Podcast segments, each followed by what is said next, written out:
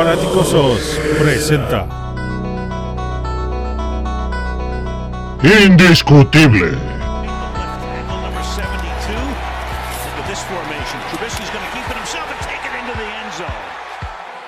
Matos y Paul traen el lado brillante de los monstruos del Midway. Acompáñanos a este viaje en las entrañas de los Chicago Bears. Muy buenas noches, queridos fanáticosos. Bienvenidos a este episodio número 13 de Indiscutible.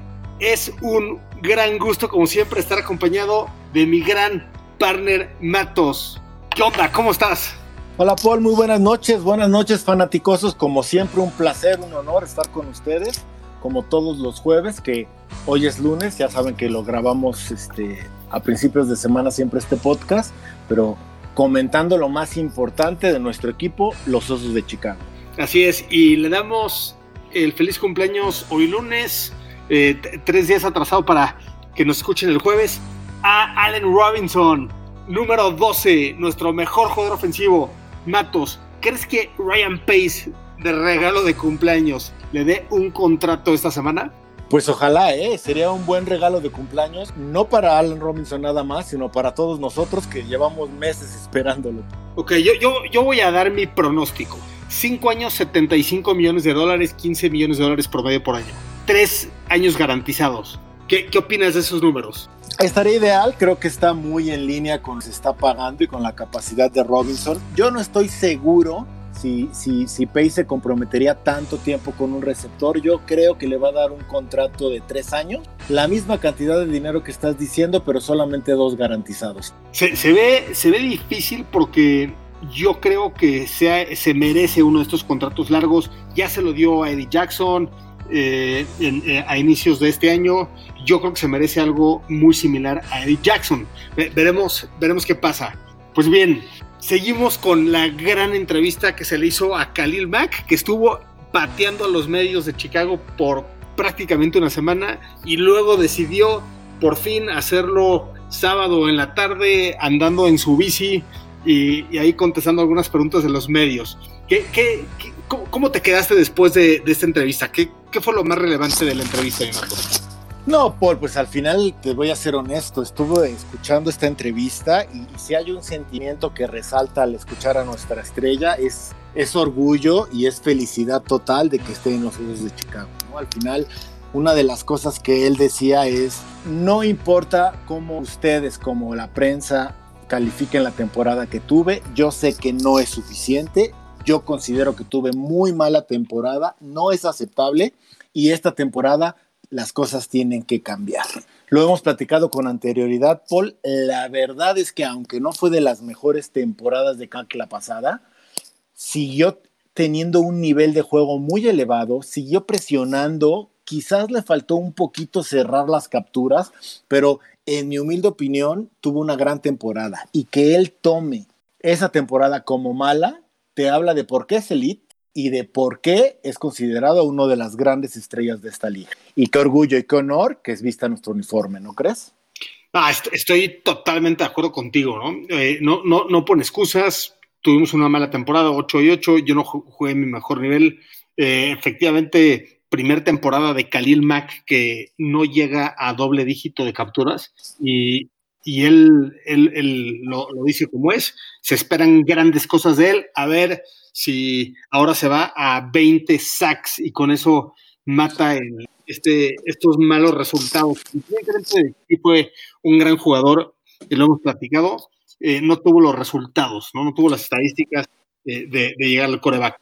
Exacto, Poli. Aparte te voy a decir, o sea, uno que no ponga y también tuvo otra, otra declaración bastante fuerte y bastante interesante, ¿no? Porque a la pregunta que le hicieron de ¿con quién va? Y es la pregunta clásica en este training camp de los osos, ¿no? ¿Nos vamos con Fouls o nos vamos con Mitch? Khalil Mack con toda categoría responde, no importa quién gane, no importa quién sea el coreback titular, vamos a ganar juego. Esta defensa es otro deal. Entonces, piel chinita al escucharlo, muchas esperanzas y, muy en línea con lo que tú y yo hemos platicado todos estos meses, ¿no? Esta defensa o este equipo va a llegar hasta donde nos lleve esta defensa, independientemente de que la ofensiva carbure, que lo ideal es que lo haga, pero esta defensa es elite, esta defensa no debe tener problemas para ganar juegos casi, casi. Exacto, no, no está poniendo excusas para la ofensiva que sorpresivamente en los campos de entrenamiento parece que va muy bien. Aquí sacó Adam Jans una lista de sus cinco mejores jugadores en estos primeros días de, campos de entrenamiento y pone en número uno y número dos a Jimmy Graham y a Cole Kemet. Y en este artículo dice, yo pensé que cuando se firmó a Graham habíamos agarrado a un jugador que ya no iba a rendir con sus 33 años y que iba a llegar pues, a que se cerrara su, carrera de manera pobre. Y, ha visto lo contrario, ha visto a, un, eh, alguien que hace totalmente la diferencia. Le está costando trabajo hasta Eddie Jackson cubrirlo.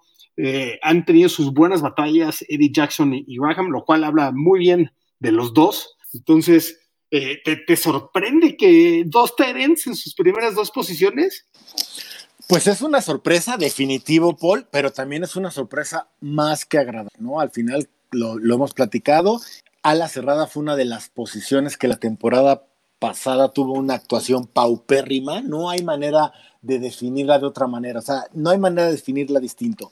Fue paupérrimo lo que nos dieron las alas cerradas cesado y que Jimmy Graham, que fue una contratación que causó, que caló en los, en los aficionados por el contrato que le dieron, que en opinión de muchos no era válida, incluyéndome, o sea, no, no los valía pues, ya, Jimmy Graham, les dieron muy buena lana y que esté demostrando este nivel en training camp, cierto, pero al final lo está demostrando, te puede decir de que trae un chip en el hombro bastante interesante. Y una cosa, Paul, yo todavía recuerdo al Jimmy Graham de Nueva Orleans. Y si Jimmy Graham consigue acercarse, aunque sea levemente, al nivel que tuvo con, con Nueva Orleans, cuidado, cuidado, porque entonces estamos hablando de palabras mayores y sí, podemos decir que la ofensiva de Nagy puede dar un salto bastante importante, sin importar que sea Mitch o Fouls, ¿eh? porque un ala cerrada que te funcione como válvula de escape de la manera en que Jimmy Graham lo hacía en Santos,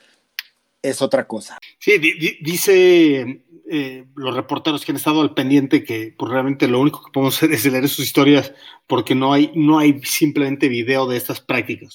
Y lo que, lo que sí comentan es que Graham ha sido eh, increíble en anotar touchdowns y por otro lado que Met ha sido increíble en, por el medio del SIM, por el medio de, las, las, líneas de gol de campo, ¿no? Y, dicen que, que realmente Kemet ha abierto el campo y también le, ha abierto posibilidades, por ejemplo, a Montgomery. está bien interesante que, se, que van ahorita en training camp con una de las mejores defensivas del NFL. Entonces, eh, pues excelente que, no lo están humillando como el año pasado, que sí escuchabas que la defensiva humillaba a la ofensiva en prácticamente todos los campos de entrenamiento. Eh, muy inteligente Ryan Pace, que draftea para tight end a un novato que tiene un apellido que empieza con la K, ¿no crees?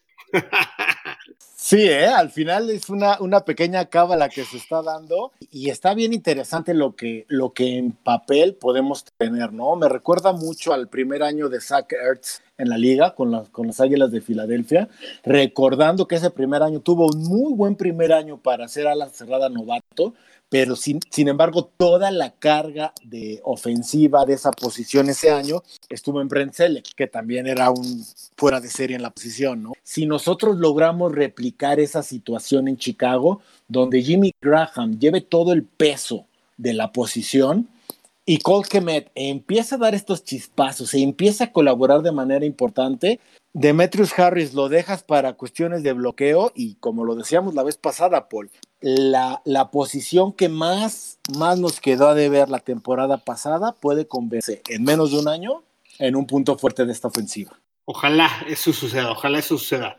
En esta lista de cinco mejores jugadores, de ahí siguen dos defensivos, Bilal Nichols y Eddie Jackson como tres y como cuatro. Y recordamos que Bilal Nichols ahorita está en la posición de Eddie Goldman como Garnaris. Eh, Estoy, feliz de, escuchar esta noticia porque definitivamente Eddie Goldman es increíblemente bueno ahí. Y, parece ser que, por lo menos este año Bilal Nichols eh, esté ahí para, para sorprender a, los coaches defensivos y, ser el bastión que se necesita para el juego terrestre. ¿Qué, qué, nos dices de, estos dos hombres, como tres y cuatro en la lista de Jans? No, está, está, está perfecta la noticia, ¿no? Considerando que, que Bilal Nichols va a jugar una posición que no es natural de él. ¿no? Como, como tacle nariz. Aquí ya nada más me queda la duda de cómo se está, se está comportando Roy Robertson Harris, que va a ser quien, comillas, sustituirá a Bilal Nichols en su posición. Pero definitivamente que, que Yanks, que aparte, de opinión, es un reportero como que muy sobrio, muy, pero muy este, objetivo te dé esta noticia e incluya a Bilal Nichols en la lista, te dice muchísimo. Y en el caso de, Eddie Jackson como número cuatro, pues bueno, al final es el flamante, flamante este, safety mejor pagado de la liga y que mantenga nivel es lo menos que esperamos, ¿no? Si lo puede elevar y si puede retomar esta forma de 2018, bienvenido. Y que empiece así nuevamente, es pronto, es campo de entrenamiento, pero cuando el río suena es que agua lleva, ¿no, Paul? Entonces, que hablen de, ellos te, da ciertas esperanzas y mi particular punto de vista te pone de buen humor. 100%, o sea, no me hubiera gustado ver Khalil Mack, Cody Whitehair, eh, Danny Trevathan, etcétera, ¿no? Creo que está muy fresca esta lista y, pienso que en años anteriores justamente la lista hubiera empezado con los nombres que te acabo de dar. En quinto lugar, y, de la misma manera como lo acabas de decir, si el río suena es que agua lleva, Darnell Mooney habrá encontrado Ryan Pace a su Tariq Hill. Pues ojalá, Paul, ojalá definitivamente es una posición que sabemos, ya no sé si Ryan Pace, pero sabemos que Matt Nagy desde que llegó al equipo hace tres años ha estado buscando incansablemente Taylor Gabriel a momentos parecía que podía suplir esa posición de Tariq Hill en Chicago, pero siempre fue muy irregular. Tenemos a Ted Jean, que es un jugador bastante, bastante estable, pero que Mooney esté dando que hablar y como comentabas fuera del aire, que esté jugando con el cuadro titular, son noticias grandes, comillas, grandes y de igual manera extremadamente esperanzadoras, esperanzadoras para, para nuestras ilusiones para esta temporada. dicen que Taylor Gabriel era igual de rápido que Darnell Mooney o viceversa. Darnell Mooney es igual de rápido que Taylor Gabriel, con una gran diferencia, que él sí sabe qué hacer con el balón una vez que está en sus manos. Eh, Taylor Gabriel eh, realmente recibía y se caía o, o, se salía del campo o lo taclaba muy fácil, ¿no? No sabía cortar, no sabía qué hacer con el balón en las manos. Lo que dicen de Darnell Mooney... Adelante, adelante. No, ¿Sabes a mí qué me pasó siempre con Taylor Gabriel? Para mí era una cuestión rara que esperáramos que funcionara en, este, en esta posición de Tyreek Hill, por llamarlo de una manera, cuando venía de un equipo de Atlanta con un coreback que ganó el MVP en, su tiempo, que fue Matt Ryan, y teniendo a un lado, al otro costado, a un Julius Jones, Julio Jones, y aún así nunca, nunca pudo tener más de 30 recepciones en un año. Para mí era como que un proyecto, más una esperanza de que funcionara en el sistema que un hecho, ¿sabes? Porque si Matt Ryan, MVP, coreback MVP de una temporada, y teniendo a un lado a, Julio Jones y no rendías, pues ¿qué nos hacía esperar que, que rindiera en? A mí era la duda que a mí me, me causaba Taylor Gabriel y al final, pues digo, desafortunadamente la historia pues nos dio la razón y pues no pudo con el paquete. Demasiado dinero en Taylor Gabriel y en Trey Burton, ¿no? Cuando, se hicieron esas firmas en, en ese offseason, como que sí se veía mucho dinero ellos dos, como sobrepagados, y, y, efectivamente acabaron estando en la duración mínima de su contrato, ¿no? Eh, en el caso, eh, regresando a Darnell Mooney, dicen que algo que le afectó en el draft es que tenía pésimos corebacks en Tulane. Entonces, y, y, de la misma manera que haya tenido pésimos corebacks, eh, le hizo agarrar esta habilidad de poder saber qué hacer con el balón, porque como el balón y eh, el ovoide iba muy mal dirigido y, no, no le daba ventaja para recibir y seguir corriendo, que tenía que hacer ciertos movimientos para que el defensivo no lo tacleara. Entonces, vamos a ver qué, qué, pasa con Daniel Mooney. Extraordinarias noticias que que esté trabajando con el primer equipo un rookie y, parece ser que está bien interesante esta clase de, rookies, ¿no? Aunque no hubo primera ronda, ni tercera ronda, ni cuarta ronda, hasta ahorita parece ser bien, bien interesante. Vamos a ver. y es bueno, y es bueno oírte hablar así de Mooney porque hay una esperanza, hay una probabilidad medianamente grande de que, de que este año con Micho con Paul se repita la historia, ¿no? Y que le manden, de que manden pases no muy este no muy, pero, pero lo bueno es que ya sabe qué hacer con esos pases, ¿no? Y que aprovecha al máximo sus, sus oportunidades. Eso, eso es totalmente cierto. Vamos a ver, dicen que Mitch está teniendo eh, mucho más precisión que años anteriores. Vamos a ver qué pasa. Todavía están los, los que están en su detrimento definitivo. Viene una siguiente noticia de Eric Lambert, que ha sido bien crítico de Ryan Pace en el pasado y, justamente escribe un artículo bastante sobrio, ¿no? De Ryan Pace. ¿Tú, tú, tú qué, qué, qué, sucedió en ese artículo y qué, cuál es tu opinión, Bimatos? No, bueno, es, es, es importante hablar un poquito de Eric Lambert porque históricamente ha sido uno de los mayores detractores de la era de Ryan Pace, ¿no? Es una persona que, que honestamente no, no le ha dado como que mucho crédito a lo que él ha hecho, basado en, en, argumentos, pues honestamente bastante fuertes, ¿no? Sabemos que Ryan Pace lleva cinco años al frente del equipo, de los cuales solamente hay una temporada ganadora. Entonces, que, que, que, Lambert agarre y, y, escriba esta pieza, pues sí te dice algo pues bastante interesante y muy en línea con lo que tú y yo hemos estado platicando en este Indiscutible, ¿no? En esta serie, en este podcast de Indiscutible. Lambert lo que hace es este, hablar de una entrevista que le hicieron a Ryan Pace, donde le preguntan con toda la mala leche del mundo, obviamente ya sabemos cómo, es cómo son los medios, ¿no? Donde le preguntan si él esta temporada se siente en el hot seat, ¿no? Si siente que su, si su trabajo está en la línea. Y Ryan Pace de manera muy sobria y la verdad bastante inteligente, lo que él responde es que la manera en que él ataca cada uno de los años en los que ha estado al frente del equipo es como si estuviera en el hot seat no tiene idea si lo está o no, pero él está actuando como si lo estuviera. esa es la mentalidad correcta, ¿no? Porque te habla del sentido de urgencia que tiene y aunque los resultados no han estado ahí, le ha afectado mucho esas elecciones de primera ronda. Eh, en general se, se, nota que es un cuate que estudia y que sabe lo que va a hacer, ¿no? Sí, aparte el, factor Mahomes va a ser una, un factor que lo va a perseguir toda su carrera, no solamente en Chicago, ¿eh? yo creo que toda su carrera profesional, si sigue en la NFL o algo, va a pasar a la historia como GM que dejó pasar a Patrick Mahomes. Bueno, él y ocho otros GMs, ¿no? Claro, es un poquito injusto porque tú, lo hemos platicado, nadie sabía que Mahomes iba a ser lo que fue o lo que es, ¿no? Pero creo que ese estigma es algo que él tiene que abrazar que él tiene que entender. Y lo interesante de este reportaje de Eric Lambert es que al final de que, que dice esto, por primera vez en cinco o seis años que yo lo llevo leyendo, le, le, le da su, su, valor a lo que ha hecho Ryan Pace con cuestiones que siempre hemos eh, comentado en este podcast, ¿no? Que agarró un equipo muy malo, que el más viejo de la liga, que agarró un, este, un locker room totalmente destruido y que al final lo que ha hecho es reconstruir de una manera más que óptima y más que positiva un equipo que hoy por hoy tiene playmakers en todas las líneas. Evidentemente cierra con lo que siempre hemos dicho, si esto no se refleja en victorias, pues de nada funciona. Pero qué interesante escuchar a Lambert hablar así. Así es, eh, sobre todo en Tyrend, ¿no?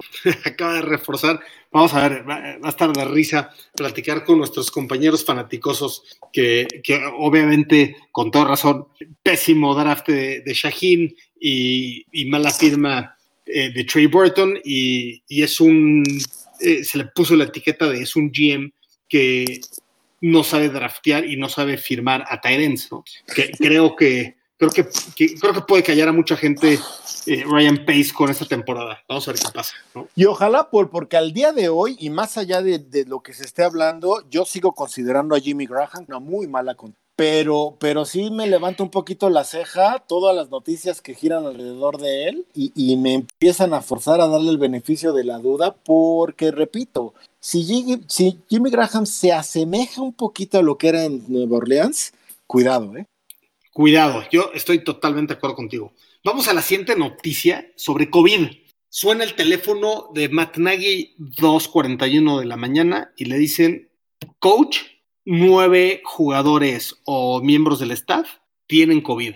Empieza como locos Ryan Pace, Matt Nagy, eh, el staff médico, todo el mundo em, empiezan a definir qué hacer, hacen una reunión con los 140 miembros del staff, y, incluyendo los jugadores, y les dan la noticia y todo el mundo totalmente decepcionado por hacer todas las medidas, no lo podían creer. Nueve jugadores, o sea, nueve miembros de este equipo de 140 personas con COVID, no lo podían creer. Y algunas horas después, después de que se, se vuelvan a hacer eh, varios estudios, estos nueve eh, miembros de, del staff y, y, del equipo, se anuncia como falsos positivos. Bueno, sobra decir que este laboratorio se quedó sin chamba, ¿no? Pero in, increíble la manera en que lo manejó Bears versus todos los demás equipos que estuvieron en ese laboratorio, ¿no? Fueron los primeros que dijeron hubieron falsos positivos, fueron los primeros que estuvieron realmente a la vanguardia y, y, por ejemplo, los Browns hasta cancelaron su entrenamiento del día. Los Bears sí lo tuvieron, lo movieron algunas horas, pero sí lo tuvieron. Eh, se, se, habla de una, de, de, una organización que está bastante, eh, como su nombre, ¿no? está bastante organizada, está bastante bien administrada, ¿no? ¿Lo, ¿Lo, ves así? ¿Qué te llevas de este ejercicio? Dos cosas muy importantes. Por lo que me lleva es la, la, manera en que Chicago, los osos están tomando con total claridad la situación, porque al final debemos entender, y lo sabemos más que otra cosa, que esta situación del COVID, esta pandemia, es un problema global y que Chicago decida con total transparencia, porque fue 2.41 que se enteró Matt Nagy, de, del 2.41, 6 de, la 6 de la mañana liberan statement donde dicen, pasó esto antes de cualquier otro equipo, porque evidentemente este laboratorio no solo trabajaba con Chicago, tuvo este problema con varios equipos. Chicago fue el primero en hacer pública esta situación, cancelar el, el, entrenamiento de ese día, realizar unas segundas pruebas y decir fueron falsos, ¿no? Eventualmente todos los equipos empezaron, pero bueno, qué buena noticia saber que Chicago está tomando este toro por los cuernos y que lo está haciendo con total claridad. Esto en la era de, John Fox hubiera sido impensable, ¿no? Porque John Fox era de esta opinión cerrada que todo se debía manejar con el secreto total, todo debía ser como que muy cerrado, todo debía ser con mucho cuidado. Y lo que hace Nagy es decir, no, a ver, esta es una pandemia, esta es una situación global, es una situación que puede costar vidas y nosotros como institución tenemos que tomarlo totalmente transparente. Que lo hayan hecho así da orgullo, da mucho gusto y qué bueno que, que, este, que haya sucedido en esta, en esta época que todavía estamos en training camp. Y ese es el segundo punto que, este, que te quería comentar, Paul. Al final, ahorita es, queda como que, como que la mala, la, la, el mal sabor de la situación, pero imagínate si esto llega a pasar un sábado de temporada regular. Te cancelas un juego y entonces el problema loco que se volvería. Creo que es también un wake up call para la liga y para que cheque muy bien y que lleve mayor control de los laboratorios que está contratando, porque no es un juego nada más. Esto estamos hablando de vidas, estamos hablando de familias completas y, y, y tiene que tomarlo con mayor seriedad. Sí, este laboratorio se quedó sin chamba porque después de que llevaban semanas de, de no haber un solo positivo, eh, salen 72 positivos de varios equipos. Gigantes, eh, los, los cafés de Cleveland, los vikingos de Minnesota creo que son los que tuvieron más. Cre creo uh -huh. que sí. creo que 12 jugadores, si, si mal no recuerdo, y, uh -huh. y, también los Jets estuvieron embarrados en este tema, ¿no? Entonces, eh, bien manejado por nuestros Bears, y, y de, yo estoy con, concuerdo contigo, qué bueno que sucedió esto en, en este momento, donde probablemente lo único que sucedió fue mover eh, algunas horas el entrenamiento, ¿no? Sí, eh, afortunadamente fue mínimo el, el, pago que tuvo que hacer esta situación o este error del laboratorio. No perdimos ninguna práctica, quizás retrocedimos o, o perdimos algunas horas, pero vamos, el, el, el, costo fue mínimo considerando que pudo haber sido pues letal, porque imagínate lo que, lo que por algunas horas la NFL pensó, yo creo que hasta se barajeó la, la cuestión o se volvió a retomar esta opción de cancelar temporada porque fueron cuarenta y tantos casos en un día No manches, qué, qué, qué terror para Gudel y para toda la liga, ¿no? Así es, y, y, y, ahorita que tenemos como ejemplo el béisbol, eh, voy a dar dos ejemplos. Dentro de los buenos manejos, por ejemplo, un equipo como los Dodgers, ¿no? donde todos han sido súper responsables, de verdad sí puedo hacer la analogía hacia los Osos de Chicago también, y, donde los jugadores están enfocados en un objetivo que es ganar la Serie Mundial, en el caso del béisbol, ¿no? Eh, excelentemente bien manejado, no, no ha tenido ningún riesgo de ningún tipo. Un equipo, por ejemplo, que ya tuvo un outbreak de COVID y lo manejó relativamente bien fueron los, los Marlins de, de Miami, ¿no? Donde, por ejemplo, los Dodgers y la mayoría de los equipos del béisbol ya tienen 30 juegos, que es la mitad del calendario. Los, los Marlins, que lo manejaron bastante bien, tienen 23 juegos, o sea, tienen 7 juegos menos que la mayoría. Pero luego te vas a los Cardenales de San Luis, que lo manejaron fatal y ahorita apenas llevan 17 juegos, están prácticamente a la mitad del resto de los equipos de, la liga, prácticamente eliminando sus, posibilidades de entrar a playoffs, ¿no? Entonces, eh, eh, creo que podemos utilizar como ejemplo béisbol, no, no puede haber una burbuja en la NFL como por ejemplo lo hicieron en el básquetbol ya en playoffs o, o, en, el hockey ya en playoffs. En este caso no puede haber una burbuja tipo a la Champions League también. Y, y, la verdad, yo, muy contento, concuerdo contigo, muy contento cómo lo han manejado los Osos de Chicago. Sí, al final te digo, es bien complicado porque pues yo me pongo un poquito en el lugar de las organizaciones, ¿no, Paul? Definitivamente es una cuestión de cultura, es una cuestión de cómo, cómo impongas o, lleves a cabo medidas de control, pero pues tampoco puedes vigilar a tus jugadores las 24 horas del día, ¿no? Entonces, sí es bien, es un tema bien complicado el juzgarlo. Definitivamente una cultura como los Dodgers de Los Ángeles, como la de los Osos de Chicago, que si dices, le están dando su seriedad y, definitivamente están capacitando a sus jugadores y a su staff para que tengan las máximas medidas de precaución. Seguramente por ahí hubo ahí un error de, de San Luis, probablemente no le dieron el interés que debían, pero también es una cuestión de cultura y educación de los propios jugadores. Así es, así es. Y, fue lo que dijo Nagy eh, en, su conferencia de prensa. Dice, es que no lo, no lo podía creer y se me hizo totalmente decepcionante que después de hacer todo lo que estaba bajo nuestro control, que gran parte del equipo, o sea, nueve jugadores o miembros del staff, hayan hecho esta irresponsabilidad. O sea, no, lo podía creer. O sea, eh, eh, realmente se ve totalmente sorprendido de esto, lo cual nos dice que, estaba haciendo bien la chamba, ¿no? Entonces, eh, bueno, le, damos la, vuelta a la página a eso. Qué bueno que fue solo un susto y, que todos también. Siguiente noticia. Sale ahí otra vez Eric Lambert y dice, los Bears deberían de ir por Derek Carr. ¿Qué dices eso? ¿Concuerdas? o, lo avientas por la basura. No, ya no es tiempo, ya no es tiempo, definitivamente, y, lo comentamos en su momento, a mí me hubiera encantado Derek Carr con los Osos, ¿no? Creo definitivamente que Derek Carr es un jugador top 10 en su posición en esta liga. Este, creo que para, para lo que te entrega, tiene un contrato relativamente, relativamente asequible. ¿No? Pero, pero ya no es tiempo, ¿no? Y todas estas especulaciones vuelven a tomar fuerza en la liga porque John Gruden, ya sabes, con el estilo que lo caracteriza, pues habla de un romance eterno con, este, con Mariota, ¿no? Que está como, que contrataron los Raiders como coreback suplente y entonces John Gruden se deshace en halagos para Mariota, que es el futuro de la posición, que es un jugador que marca diferencias, que qué bárbaro, que es casi casi este Mahomes, pero, pero más cañón, ¿sabes? Entonces, todas estas declaraciones que seguramente, y tratando de encontrarle un poquito de lógica, Gruden las hace para presionar a su coreback titular, Derek Carr, pues la prensa lo toma por el otro lado y nuevamente se dice, pues qué tal si, si Derek Carr todavía puede ser cambiado, y, pero no es ni momento y honestamente ya ni tenemos el, cap para, para soportar el contrato de, de Derek Carr en estos momentos, ¿no? Sí, sí, sí, es, totalmente de acuerdo. Ya, ya ahorita no conoce el playbook, no conoce eh, los jugadores realmente no ayudaría, ¿no? Yo concuerdo en que hubiera sido mejor competencia que Falls, ¿no? Para Mitch.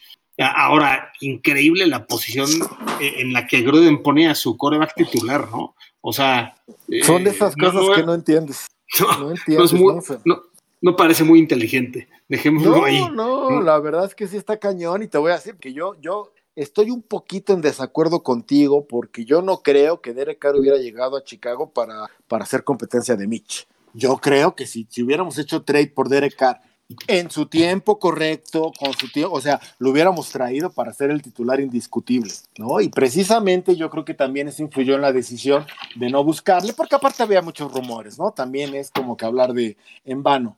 Pero, pero traer a Derek Carr no lo, traía, no lo traerías con Nick Foles para cómo traer a Derek Carr es para entregarle con moñito rojo la titularidad de la posición. Por eso mismo no llegó y ahorita pues ya es un poquito fuera de caso el, el, reportaje de Eric Lambert, pero pues al final volvemos a lo mismo, es, es, época, todavía es época baja y aunque las noticias ya empiezan a llegar un poquito más constantes, pues seguimos buscando, ¿no? Inventar la noticia o generar contenido donde no hay nada. Y Lambert es experto para eso. Totalmente de acuerdo. ¿Y qué, qué compras o vendes? Caero Santos a, los Bears. Se, dice que no es para competir con Eddie Piñero, simplemente Eddie Piñero tiene una pequeña ingle. Así lo dijo en su conferencia de prensa Martinagui, ¿no? Ok, tiene una pequeña lesión en la ingle, va. Entendámoslo así, por favor. Entendámoslo así. Porque si no, no entiendo cómo, cómo los entrena Matt Nagy, hermano. ¿Qué opinas? ¿Está bien? ¿Compras, vendes irrelevante? Pues mira, es, interesante porque al final creo que, creo que Piñeiro tuvo un buen cierre de campaña, pero también creo que tuvo fallas importantes. recordemos también, tan fácil, tan fácil, ¿no? O sea, contra San Diego, Piñeiro nos costó el juego, que a la larga pudo haber significado una temporada ganada, ¿no? Entonces, no es que esté en piedra su titularidad. Yo creo que estamos 80, 70% seguros con Piñeiro en la posición y el traer el traer a Cairo Santos, que en su momento fue una garantía con Kansas, ¿no? El traerlo para competir, pues puede ser relevante, puede resultar interesante si, si, si Santos regresa. Que ojo, eh, tampoco he leído que lo hayan hecho oficial. Hubo ahí una, un reporte de que, de que lo llevaron a un tryout y por ahí Adam Schefter dijo que lo iban a contratar el lunes pero hoy no llegó el reporte, entonces todavía no sabemos si lo contrataron, pero es como una situación gana-gana, ¿no? Al final tienes a Piñeiro, aún con esta lesión que al parecer no es grave, le traes a Cairo Santos para que le haga competencia y si le gana por juego, padrísimo, elevamos la, calidad en la posición. No, se me hace raro, perdón, se me hace raro en la contratación de Cairo Santos, porque algo lo que hicieron mucho revuelo en, la competencia hace un año era en el vuelo o en la trayectoria del ovoide. Y en el caso de Cairo Santos le pega muy duro y, tiene bastante buena precisión, entre comillas, pero le pega horrible a esa pelota, ¿no? O sea, el ovoide va haciendo movimientos muy raros en el aire y no lleva una trayectoria como con, con cierto hook, que es lo que busca, ¿no? Sí, también sabes qué es lo que pasa, que el mejor año de Cairo Santos a nivel ofensivo le ganó muchos juegos a, Kansas City, o sea, a favor de Kansas City, cuando Matt Nagy estaba ahí. No descartes que lo tenga ahí como que en el subconsciente diciendo, este hombre es, un, es una garantía. Pero pues bueno, al final te digo, o sea, sí, sí llegó a jugar en algún momento a buen nivel y si lo puede retomar en Chicago y le baja la chamba a Piñeiro por juego, por calidad, yo estoy yo estoy este, en el tren, ¿no? A mí no me molestaría, tampoco es que sienta que, Piñeiro es, el, es la solución a largo plazo o, tenga la chamba segura, ¿no? Pero, pero pues si no pasa, tampoco pasa nada porque Piñeiro, también te digo, no lo ha hecho tan mal y la temporada pasada cerró muy bien, muy bien. Sí, sí, yo, yo, creo en Piñeiro, vamos a, vamos a ver qué sucede, igual y necesitan tener un pateador mientras pasa esta lesión. ¿No? Eh, último punto, último punto que tenemos aquí eh, Shale Capadia, el, escritor sí objetivo. según esto. según esto, dice que altas o bajas en juegos ganados y él apuesta la línea está en 8, él apuesta a que los Bears eh, vayan a, bajas, ¿no? O sea, que no llegan a 8 victorias. Normal, ¿no? Nada que preocuparse, claro que vamos a llegar ahí y de hecho vamos a ganar la división. No, y, y eh, te lo juro, al final hay algo que definitivamente, y lo hemos comentado, pues nosotros somos fanáticos de los osos tratamos de ser objetivos dentro de lo que cabe. Tampoco nos encanta ser objetivos porque nos gusta que la pasión mande, nos gusta ser fanáticos, pero yo te lo juro, ya viéndolo desde un punto de vista semi-objetivo, por llamarlo de alguna manera, yo no entiendo qué analizan, yo no entiendo qué ven, ¿no? O sea, estamos hablando de un equipo que el año pasado efectivamente ganó ocho juegos, que bien pudo haber sido una temporada de 10 victorias, porque cinco juegos que perdimos pudimos haberlos ganado, ¿no? Y este y a nivel roster hoy somos mucho mejores. Tenemos un calendario mucho más sencillo, ¿no? Tenemos como que todo para, para, para ser un equipo a la alza y estos gurús, comillas, estos expertos, comillas, pues de repente sacan algunas predicciones, por ahí hay algunos que nos tienen ganando tres juegos. Entonces yo trato de entender, trato de entender qué es lo que ven o en qué justifican esto, sobre todo porque lo vimos cuando analizamos la, la división, pues tampoco es que los equipos de la división hayan mejorado grandemente, ¿no?